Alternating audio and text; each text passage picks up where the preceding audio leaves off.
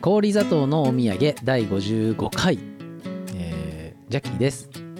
くたです。おおくたさんこんにちは。こんにちは。えーっと引き続き推しというテーマなのかこれは。そうだんだんこの辺からは広がっていまくすけどうん。なんかねそのいつもこういう話をするとやっぱり僕はね1996年のことを考えるわけですはい。これはねポケットモンスターが発売されたんですよ。ん？あそれねモンスターボール？手で丸を作ってるけど。それ何モンスターボール。モンスターボール？投げて。あ僕ねポケモンやったことないんですよ。私もポケモンやったことないです。あすごっ。あすごくもないのか。さすあのポケモンのドンピシャ世代っていう多分私たちちのちょうど真ん中10上くらいの人たちですよかな。だからね僕のえーっとね1個下の学年の人はみんなポケモンやってた。でうちの学年はねあんまポケモンやってなかった。あとねうちのとえーっと何？学区はちょっとあの所得が低い人が多かったんで、そんなゲみんながゲームボーイで新しいソフトを買ってるみたいなことではなかったというのもあると思うんですけど攻略本で。攻略本を読んでゲームややってる気になるみたいな。そうポケモンをねってあるじゃない。あれは僕正直やったことないけどまあアニメはちらっと見てたぐらいですけどなんかあれでしょ？なんかモンスターに戦わせるんでしょ？そう。代理戦争みたいなことするんですってなんか。第二次世界大戦。第二次 勉強のしすぎ。そうそう。そうなんですよ。だから朝鮮戦争なわけですよ。うーん。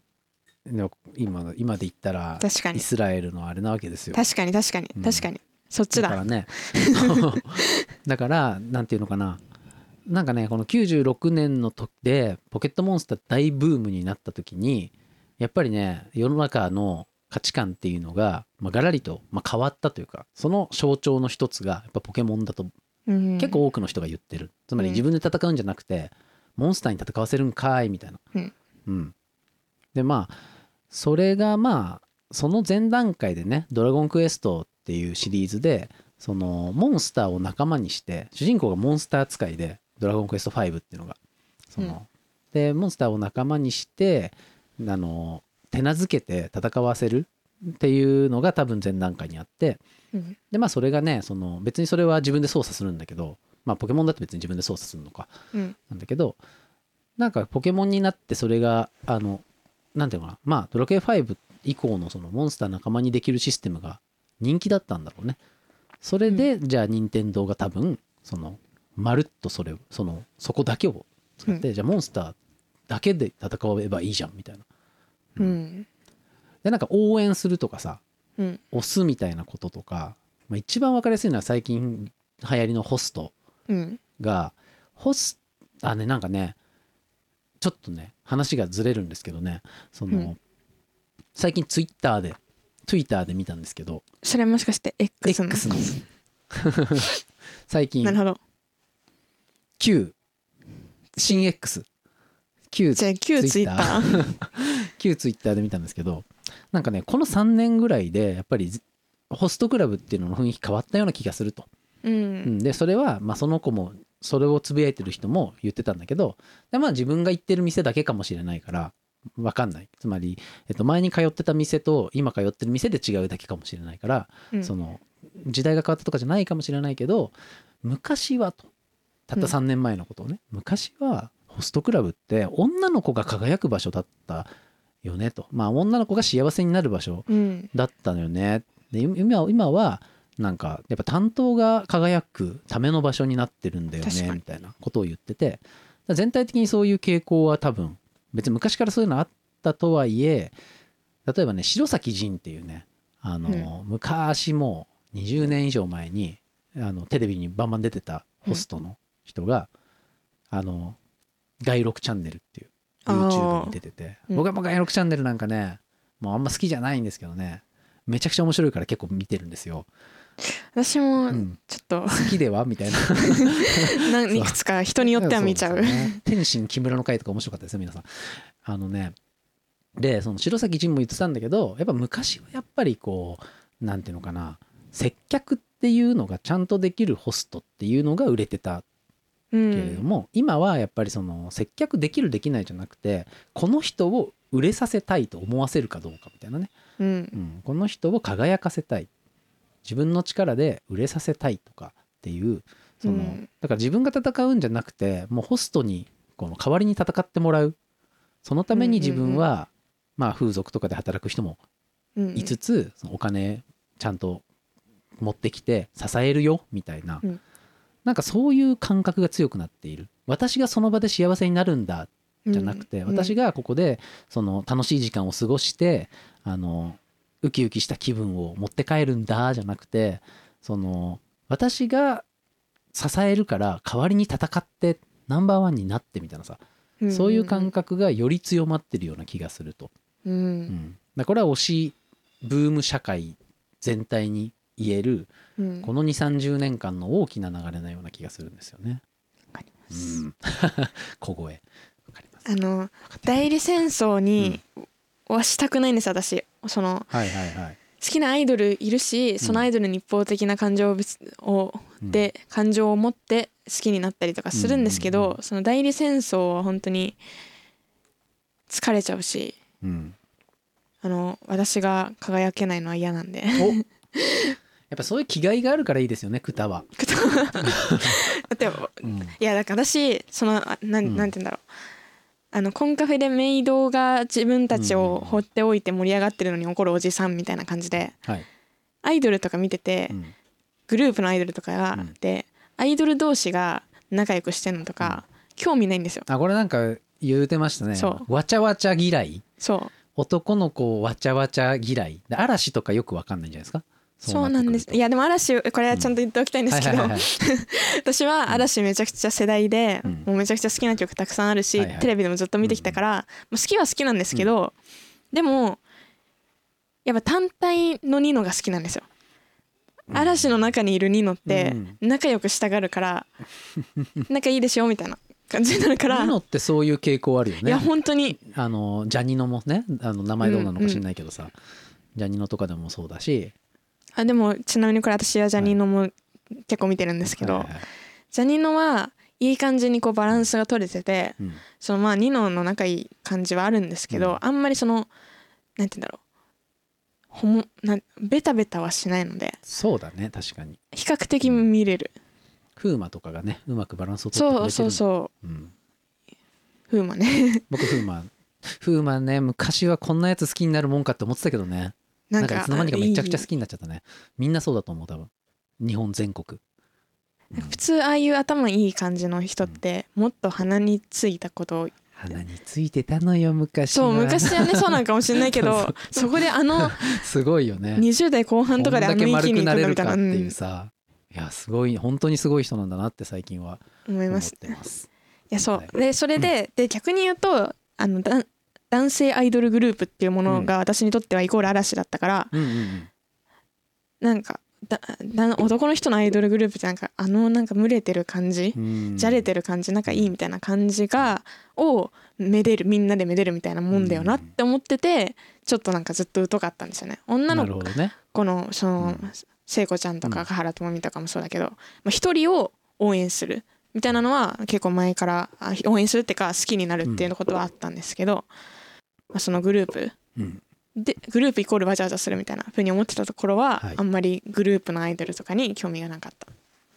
そうね。僕なんかはもう SMAP 世代なわけですよ。ほで別に SMAP ってねなんかねやっぱ仲良くはないと思うの。結果う、ねうん。うん2016年にマジで全然仲良くなかった感じが出ちゃったけどうん。まあわかんないけどね。まあ実際新しい地図の3人とかは結構仲いいのかもしれないしいわゆる新強うん。という言われる香取慎吾と草薙くんとかはえー仲いいみたいなんですけどあのまあ昔はねわかんないですけど木村くんと中居くんも昔はやっぱり結構仲良かったらしいですよ。今だって別に仲悪くはないとは思いたいですけど、うん。ちょっとそれ以上言うといろんなそうですね。あらぬ界隈が炎上しちゃうから、あそうそうそう。えっとででなんか嵐がすごい売れた時にうん。そのあーなんかなんか違うなとのそのいわゆるその同じ5人組でも、まあ、スマップを5人組っていう時点でどこかの界隈が 何か言ってくるんだけどあのえっ、とやっぱなんかあれなんか嵐っていうのが流行ってるけどなんか僕の知ってる5人組アイドルとは違うなと思ったのはやっぱりその仲良しアピール感だったんだよね、なんか今さダウンタウンとかがすごいじゃない？仲良しアピール。わかります？コメントしたくないような感情を持ってますねそれに関あして。そうですか。どういうこと？ちょちょちょっとだけ。控えさせて。ちょっとだけポロッと。ダメですか？いやちょっとあんまり好きじゃない。え それはダウンタウンのあの売り方の感じがうん売り方の感じ。ななんかね特に松本さんがこう浜田浜田とね名前を出せばなんかみんながニヤニヤしてくれるみたいな。もうお笑いっていうのがもう全部その風潮になってて。すごい顔してる。なってるよね。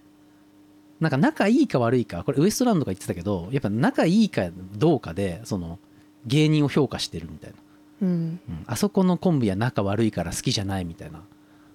わかる。うん。そういうレベルに達してきててだから仲いい異様に仲いいコンビみたいなのがすごいこううん。もてはやされてる、僕も仲良し大好きだから藤子不二雄でも爆笑問題でもさ、うんあなんか仲いいなすいごい好きだなって思うんだけど電気とかね。電気まあ電気ね。仲いい通貨みたいな感じ仲いいだけど。っつうか、まあ、ああいうその地元の連れ感とか大好きなんですけど、うんなんかまあまあそれはそれとして今はその今はっていうかやっぱ2000年代以降ぐらい嵐が売れてきた嵐って最初そそこまで売れてないんですよね、うん。最初ってまあ初動はすごかったけどやっぱその2年目3年目4年目5年目6年目ぐらいはまあ花壇ぐらいまでは0年代前う半ん、0年代前半ってそこまでこう跳ねてなかったと言われてるんですよね、うん。うん、だからそこでいきなりというかラブソースイートみたいな感じでうん。いきなりこうドーンって売れた時になんかすごい違和感を持ったのを覚えてます、うん仲良しう売りなんだなみたいな。うんうんでなんかそれが一体何につながるのかってちょっと難しいですけど えー推しの話してたんですが、うん。うんそうだからじゃれてる。うん。自分じゃ大なんて言うんだろう。自分が関係ないうん。ことを楽しめない、あそこにつながってくのかもしれませんね。うん。なんかじゃあ嵐の5人が仲良くしてます私に何の得があんの？それを見てるやつ、うん。お前は何してんの？みたいうんうんうん。なそれ見て何が楽しいの、そう。ん。まあ、楽しいんだろうよそりゃ。う、う、ん、うん。気持ちはわかるよ別に。なんか仲いい人たちの様子を見てたらさ、気持ちが良くはなると思うけどうん。なんかそこまでそこに特別入れ込むっていうかさそこを評価の一つのなんていうのかな軸にしちゃうっていう感じでなんかそれって表現ではないじゃない、まあ、嵐レベルになるともうそういう表現なのかもしれないけど、ね嵐レベルになると今今やね。仲良しという表現方法なのかもしれないけど、そうね。基本的にはただのうん現象であって、こう踊ってたりとか歌ってたりすることとは違うことだからなんかつまんないくなっちゃうとか何に注目したらいいのか分かんなくなっちゃそうねまあ本当に確かにその嵐レベルになると、まあ、それも作品の一部っていうところまで行くよね、なんうんかやっぱ嵐がさ大野くんがやっぱり多分辞めるってなった時にさ、じゃあ4人でってなんなかったわけじゃん、う、うん、それはさやっぱりこの5人で仲良くしてることそのものが嵐という作品っていうことをさ、メンバーもみんなファンもさ分かってたんだろうね。すごいことですよすげえねこと、ね嵐ぐらいだよなこれと思って。だって SMAP なんて10年前だか20年前だかから壊れてましたみたいなさ。本当に本当に言ったのか分かんない。セリフがあって。スマッいや僕ねプはちょっと SMAP の話好きなんですよ。もう2016年1年間僕はもう SMAP のことしか考えてなかったですから。私もスマスマとか全部見てました。あの家族で。黒い服着てこう今日は2016年1月。本当にあれをおもろかったね。あれを見て何も思わない人はいない。そうそうそう。あれはすごかった。あれはやっぱ時代の生き証人ですよあれ見てたっていうのはね、うん、いやもう間に合ってよかったですね。あのあのだからさ。東日本大震災とスマップの解散には。忍び難きを忍びみたいなもんであれあの放送をき見てる聞いてるっていうのいやだって、ね怖くなっちゃうもん、怖かったよね。男性、うん。あなんかアイドルをしたらこんな末路がみたいな。そうですね。だって嵐とか V6 が解散、うん。円満解散とかするのってその後だから、そうそう。まだそんなでっかいグループの最初の解散があんなそうだよね。逆感じで。に言うと SMAP がああやって解散し解散したよね SMAP はね。うん。してなかったらやっぱ嵐も V6 もやめれなかった気がするよね。多いと。TOKIO は番。ちょっと仕方ない感じだったけど一番最初はもう強引にやめざるを得ないくらいな感じでやんなきゃいけない。僕はすごい時代変わると思ったの。そのうん2016年の1月というか、まあ、もっと言うと8月の解散決定の時にうん。同じ時期にね天皇陛下がねそのお気持ち表明っていうのがあってその、うん。ちょっとうんその大位というかねというのがあってそのうわー大変なことが起きたと。もうそもそもベッキーが不倫してますからね確かに。2016年って。あとキング・オブ・コメディっていうコンビの片方が下着泥棒であの 年末つ捕まってるんですよ確か、うん、あとあのなんだ2016年って。とんでもない年だった。ですね。うん、でもよく記憶ありますね。一番だから自我が芽生えてきた頃なのかな。初めてうん。な音楽をうん。アーティスト単位で好きになったそういう多感な時にあの SMAP のそそのなんか並んでるやつ見ちゃったんだ トラウマだよね。いや本当だからあ家族れ？家族で家族で並んでこうやってそうみんなで見てちゃんとあの英才教育だから見させられてる恐ろしい家だね。弟なんてこんなちっちゃいだろうにね。そんな普段そんなジャニーズの話とか全然しないのに なんか急に。いやでそのぐらい普通の家庭が揺れるようなうん。ことだったんだよね。うん。ではちょっと話戻りますけど、スマップの話してるとやっぱちょっと、ね永遠と話が荒れるんで、あのえっと嵐についてやっぱりそのん2000年代とかにね、2000年代2010年代になんでそんな人気あるんだろうと思って、うん。嵐好きな人に、うん。まあ生徒とかにえどういうとこがいいのってやっぱ軽く聞くと、うん。え仲いいとこってみんな言う。やっぱそうですよね。みんなう言ってた。わかるわかる。やっぱそこなんだと思ってだからこの僕も仲良しっていうワードをさ好んですごい使うけどさなんかそのなんだろうね。その嵐的なダウンタウン的なものとはなんとなく違う気がするんだよな僕は。僕が言いたいのはって思いつつまあでも世の中はそういう仲良しの方に向かってはいるのその嵐の実際にニノとか桜井君とかの関係は仲良しかもしれないけどそれを見ることっていうのは何なんだっていう話。うん見てどうするっていうのは見てそこをやっぱりなんていうのかな。評価軸というかそこがいいんだよねっていう、ってなっちゃう。うん。歌に勇気づけられてとかじゃないわけじゃん。まあそれも当然あるんだけど、うん。なんか真っ先に出てくるのがそのうん仲の良さ、いわゆるその男の子わちゃわちゃ状態、うん。このねわちゃわちゃって言葉いつから出てきたっていや。今みんな言うとるけどさ。マジでもう深夜ラジオのノリが好きな女性お笑いオタクとか。いいね。BL が好きな美術部の人たちとか。BL が好きな美術部の人たちをディスってはいけませんよ。すいません。なんだこのやりとり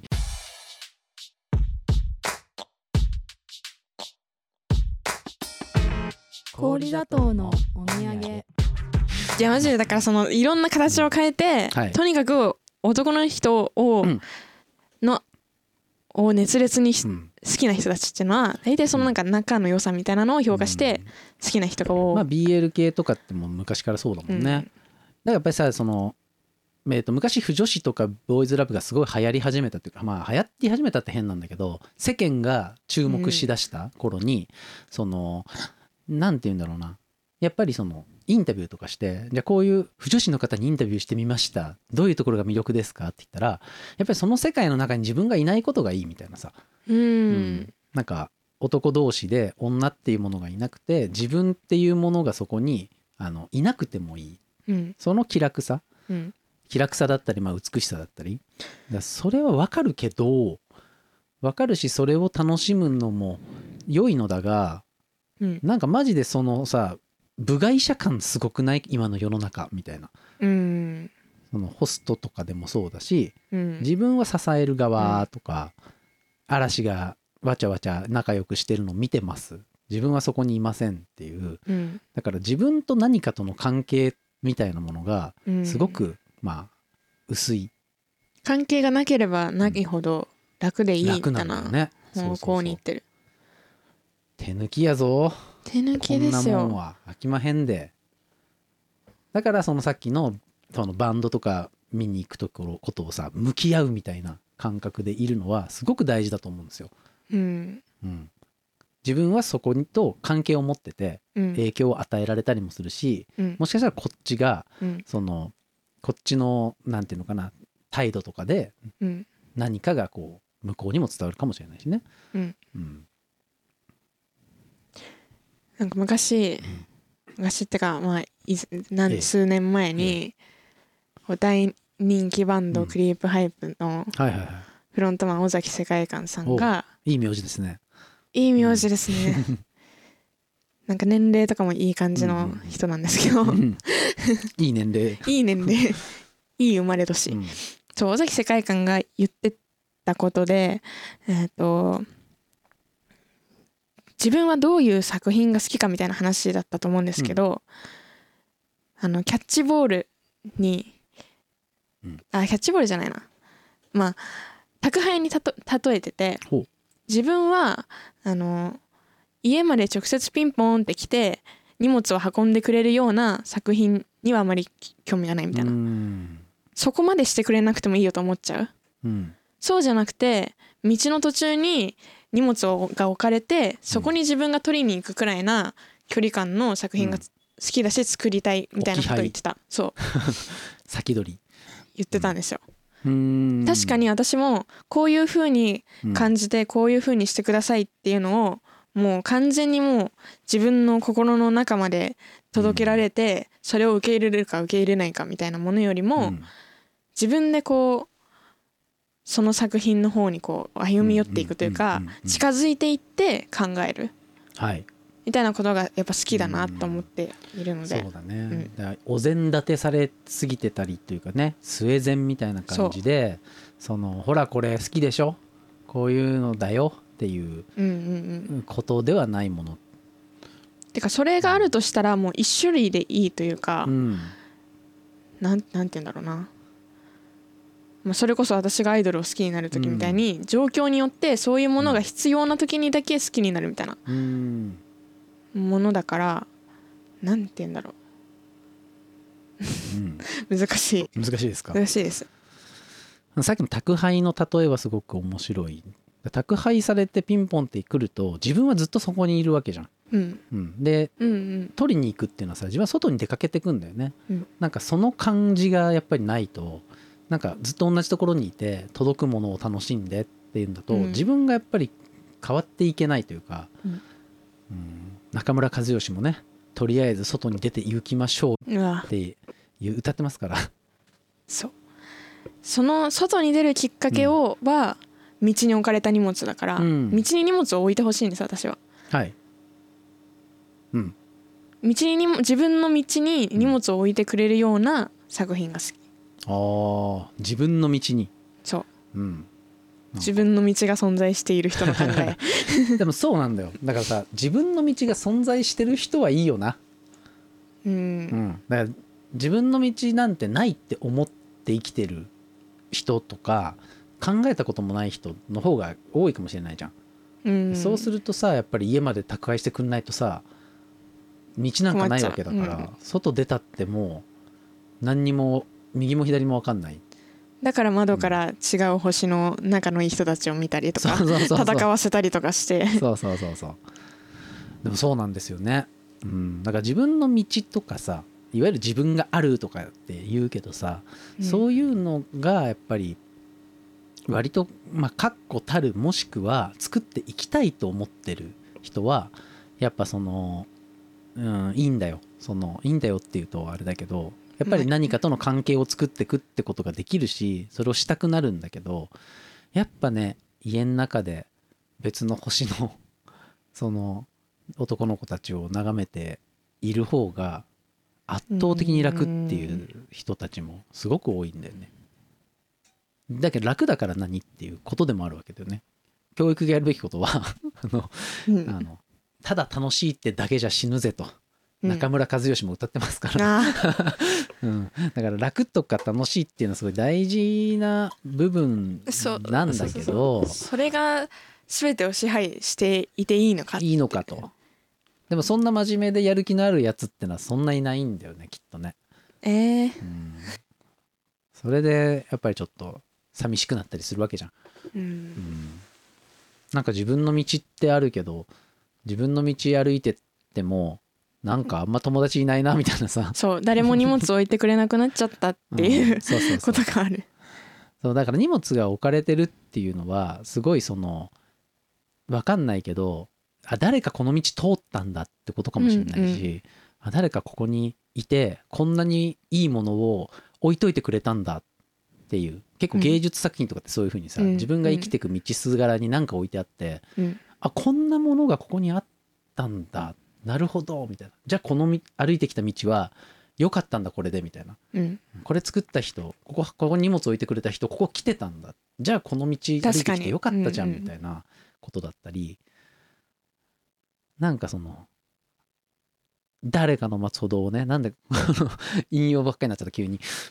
誰かの待つ歩道を歩いていくような、うん、今まさに荷物をこう 開けまくってるっていう引用ができるってことは。そうだね。そうそうそうそう。そう歌の歌詞とかさまあ詩でもそうだしなんかいろんなもの本とかね。そういうものって全部誰かが置いといてくれたものですからね。なんかそれっぽいこと言うと、うん。ううん。ん。それをヒントになんか自分の道自分の人生を歩んでいく行かざるを得ない人っうん。て感じなんだろうな。その尾崎さんも。きっとね。うん。でもそのお笑いとかっうてん。置く作業をその荷物を置く作業をしてるようなもんじゃないですかいわば。ほう。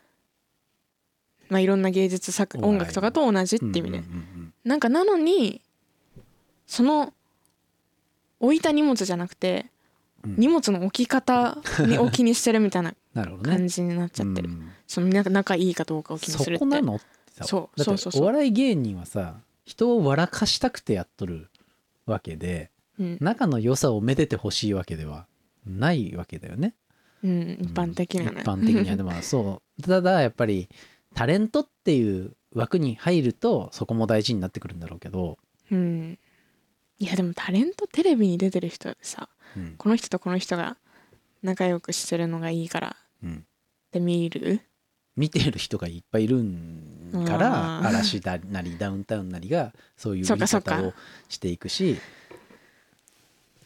なんだっけなさやかだっけななんかウエストランドが言ってたのは、うん。なんか「えさやかが優勝だろう」みたいな感じでそのなんか m 1でねウエストランド優勝したんだけどさやかの方が面白かったじゃんみたいな。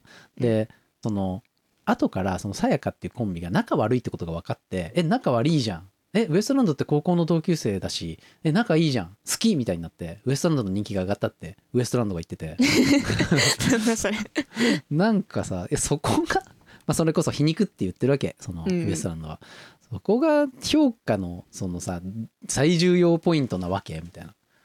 うん。面白いかどうかじゃないんですねっていうさ、うん、ね。ホモソノリをめでるみたいなね。ね本当に多い。そうね。ん。どうしどどうしたらいいってこともないんだけどね、うん、ボッチ・ザ・ロックも結局そうですよ。そうなんですか？僕その「ビーザ R」を読んでないんですけど、だってああいうなんか日常系的なアニメも、うん、え結局なんかあ自分以外ーのはいはい個性的な女の子たちが切磋琢磨して、ほんまやね。何かいろいろやっていくのを外野から眺める楽しさみたいな。あき男女の子たちが嵐見てた頃に男たちは軽音見てたねそういえば。やっぱり。うん。軽音とかなんかそのラキスタとか。これが2000年代の後半にバーッとね、あの春日以降日常系アニメみたいなやつがねその京アニが何本か作ってやっていくんですけどやっぱりそこに軽音見てる人たちもやっぱりねそこに自分がいないことが男っていうものもいないし、家族みたいな概念もほとんどうない、なんか親とかがあんま出てこないんだよね、軽音って。だからねそれは実は同じようなことがその男の人たち女の人たちのまあ一部だけれども流行ってたんだね。うん。うんそ代のその流れで今も来てるような気がしますわ。えっと日常系とかが始まったのってうん。0年代以降？ですか、もっと昔から。ある日常系って言われるのは2000だからどこからなんだろう軽音ぐらいから本格的に言われ始めたかな。なうん。日常系アニメ。まああの頃はその女の子たちが出てきてそんな何もそのなんていうのかなドラマティックなことが起きないアニメみたいなのが、うん。あの結構いっぱいあったのね、うん。うん。でも昔から僕はね日常系じゃなくてねえーっとね物質ものっていう概念があると思ってましてはい。は漫い画には漫画アニメには。うん。物質ものと、えっと一つ屋根の下ものっていうのがうん。あると。あのこれは両方ともえー両方ともじゃないな。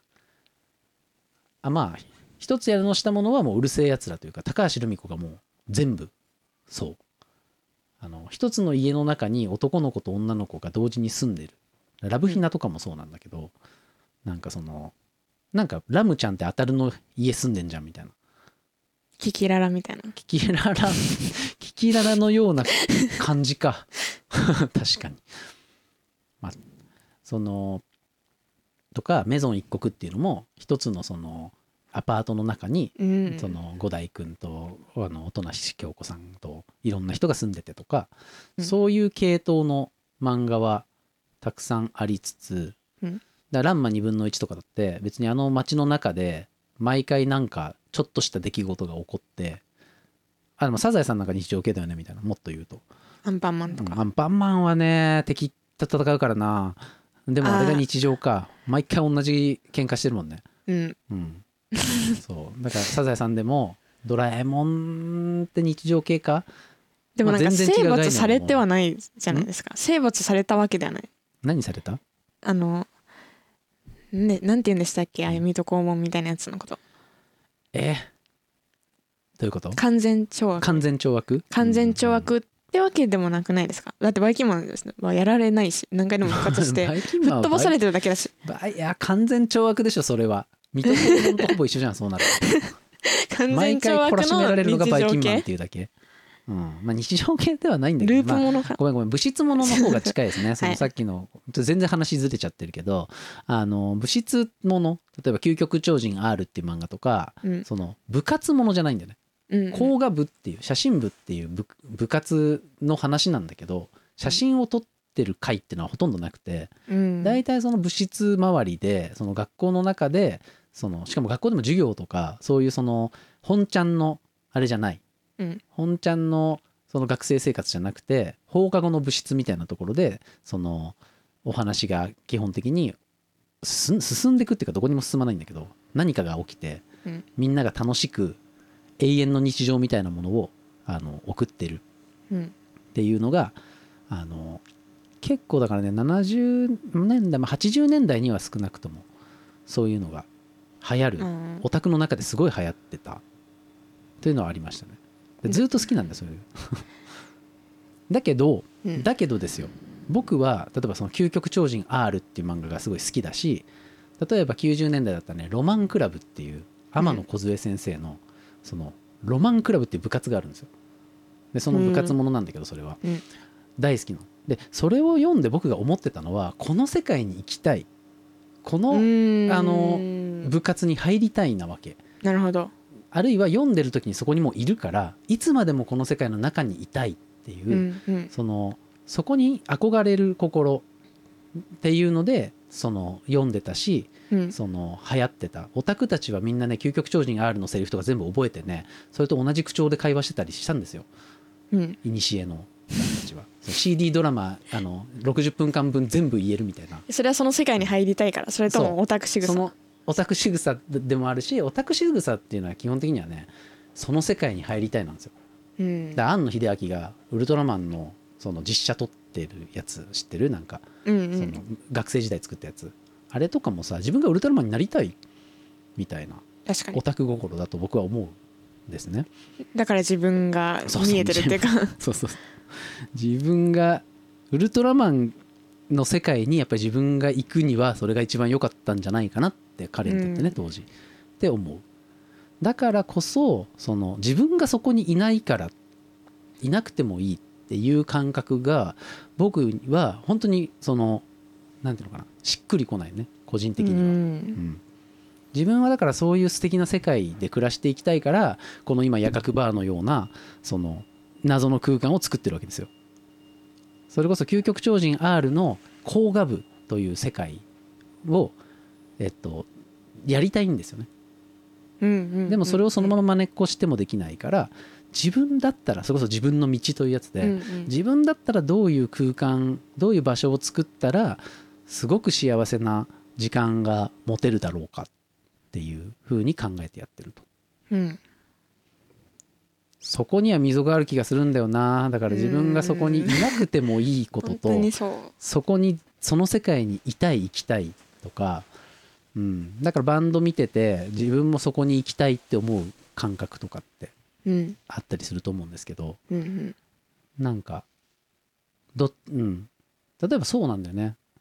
まあ男の子がジャニーズ見て自分もそこで歌って踊りたいっていう気持ちも、まあ、あるうん。けれども、まあ、女の子もそういう気持ち持ってる人当然いるけど、まあ、やっぱりそのアイドルの楽しみ方っていうのはどっちかっちゅうたら眺める方かな、ううんん、あるいは見てもらうとか見るあるいは見てもらう方かな自分がそこに行きたいっていう感覚となんか自分はそこにいいなくていいから見てたいしたまに見てもらえたら幸せみたいな。